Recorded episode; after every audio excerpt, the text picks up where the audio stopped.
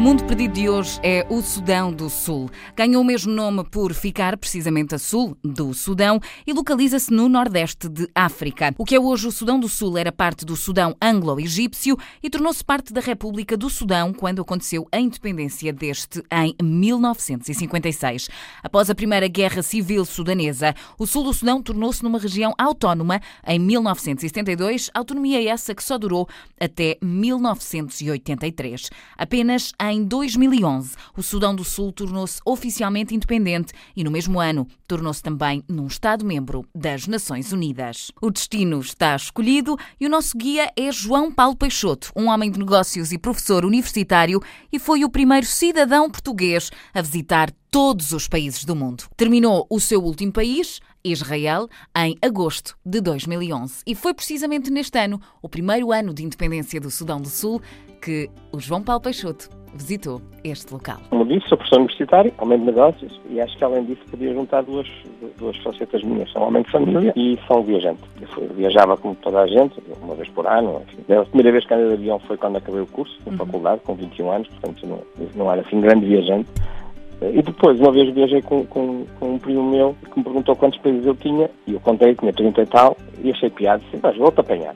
e, portanto, fiquei com o objetivo de apanhar o meu primo. Mas, entretanto, tinha ido à Índia, Ir à Índia mudou a minha forma de estar, porque comecei a ver que a Europa é a Europa, e portanto que há outras formas de estar, outras formas de sentir, uh, que há outros, mundos, uh, e então o meu gosto mesmo pela viagem começou aí, portanto com, a viagem ainda, pela diferença, tinha viajado a países como a Argentina ou países da Europa, que são, enfim, mais ou menos iguais na, na, nessa, nessa forma profunda de ser, e portanto a viagem ainda é que mudou, portanto foi para país da Ásia que eu fui.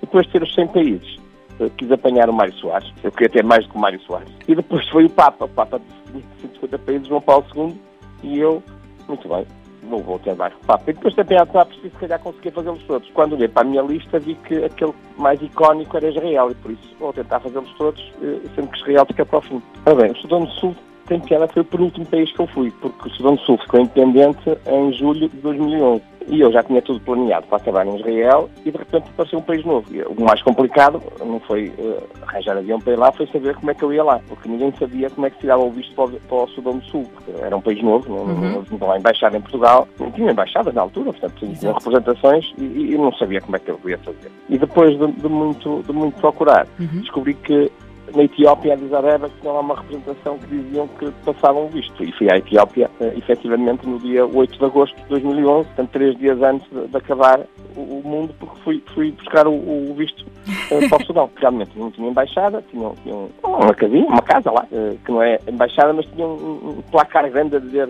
somos independentes ou somos livres, já não me recordo muito bem, uma coisa grande, que eu até tirei uma fotografia. E estavam lá todos muito contentes, porque já eram independentes, acharam muito esquisito eu passei lá para, para, para ter o visto. Começaram a pôr assim alguns problemas que me atrasava tudo, porque eu tinha planeado, portanto, chegar quatro dias depois uh, a Israel. Mas depois, pronto, lá, me deram, em três horas era-me visto e foi engraçado até porque nesse dia em que eu tive o visto eu casei-me na Etiópia. Fui passar a lua de mel ao Sudão do Sul. É, primeiro, portanto, o país me estava a começar, uh, por cima em África, e uhum. portanto uh, essa organização é social. Uh, o país tinha duas coisas. Primeiro, estavam todos contentes, ainda a festejar, não é? Portanto, uhum.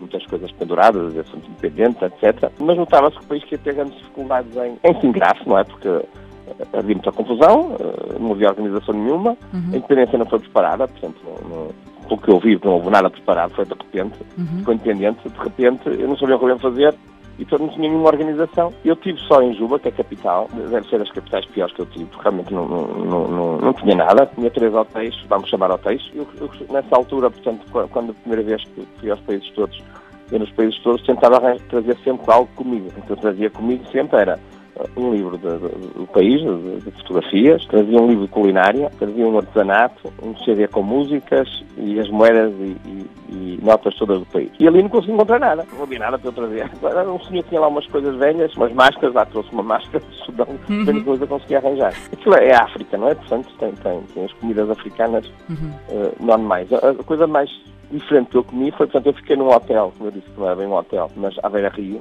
é o Nilo, portanto é bonito, o Nilo, a coisa bonita que o Juba tem, portanto, é ver-se o Nilo. Eu comi crocodilo, nunca tinha comido crocodilo do Nilo e, portanto, comi crocodilo. Não há culinária, pelo menos não havia, também eu acho que, que agora, culinária do Sudão do Sul, porque no, no, o país não tem muita identidade cultural, não é? Na altura eles estavam eufóricos toda a independência, e, portanto não, não, não dava muito para ver como é que seria a relação normal com o turista. Agora, conhecendo eu como conheço a África, a relação devia ser como os países daquela zona, eh, em que uh, há uma parte muçulmana e uma parte cristã, ali há, há muitos cristãos, e uh, não tratam os turistas como tratam no Ocidente, não é? Estão, estão sempre a, a, ver como é que, onde arranjar mais forma de ter mais dinheiro, de, de, não vou dizer enganar o turista, mas de, de conseguir alavancar o tê-lo ao turismo, uhum. uh, e encontra-se sempre pessoas muito simpáticas. Portanto, em todo lado há sempre pessoas, quando se consegue um, um olhar nos olhos, consegue ter sempre relacionamentos muito simpáticos uh, e, e, são hospitaleiros, não é?